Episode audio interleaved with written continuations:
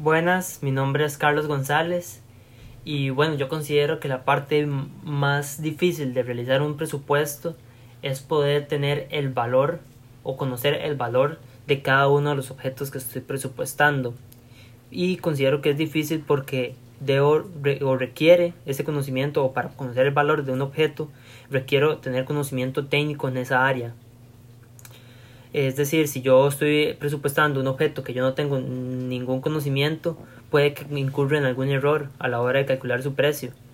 debido a que no conozco que, eh, la importancia de tal objeto o el valor que tenga. Pero si es un objeto que yo sé o estoy presupuestando algo que yo sé que de lo que yo conozco, yo más o menos conozco el cuánto cuesta ese valor en el mercado o la importancia que tiene o qué tanto puede pagar una persona por eso. ¿Verdad? Entonces me parece que el conocimiento técnico es una de las partes más difíciles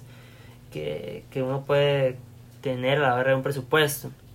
Y la parte fácil, aunque me costó encontrar algo fácil del presupuesto, considero que pueden ser una vez, ya puede ser la parte que después de que uno consigue toda la información del valor de cada uno de las actividades o cada uno de los rubros que uno esté evaluando en ese objeto porque a partir de ahí sería nada más de realizar los cálculos para poder sacar el monto total. Pero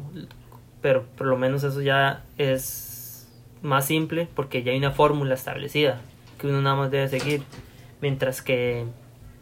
para poder tener el valor de ese objeto o, los rubros eh, que componen ese objeto